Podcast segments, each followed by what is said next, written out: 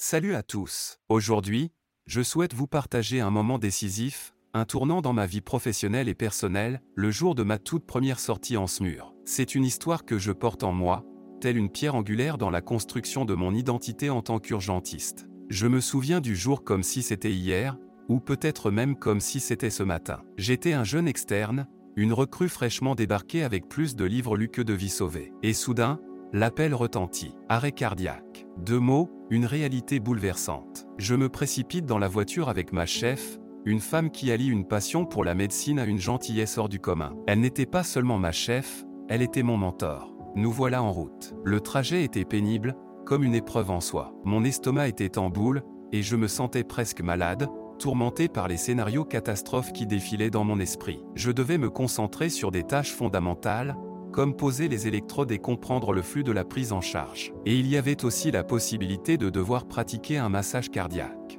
Ma chef, sentant cette tension presque palpable, me dit, de toute façon, dis-toi que le patient est déjà décédé. Tout ce que tu pourras faire ne pourra que lui donner une chance de survie. Cette phrase, quoique un peu crue, a été une délivrance pour moi. Elle a agi comme un révélateur, mettant en perspective l'importance, mais aussi les limites, de notre intervention. Nous sommes arrivés sur les lieux. Le visage de ce monsieur, pour qui nous avons lutté pendant de longues minutes, s'est gravé dans ma mémoire à jamais. Mon premier massage cardiaque était, pour être honnête, plus que laborieux. Mes mains tremblaient, ma technique était loin d'être parfaite. C'était une action certainement peu efficace, mais chaque compression était une leçon en soi. Après que tout a été dit et fait, et malgré le poids émotionnel et physique de cette expérience, ma chef a pris le temps de débriefer. Elle n'a rien banalisé. Au contraire, elle m'a expliqué chaque détail, chaque erreur, chaque réussite, et elle a écouté mes propres observations et questions. Cette attitude a transformé ce qui aurait pu être une expérience traumatisante en une leçon de vie et de pratique médicale.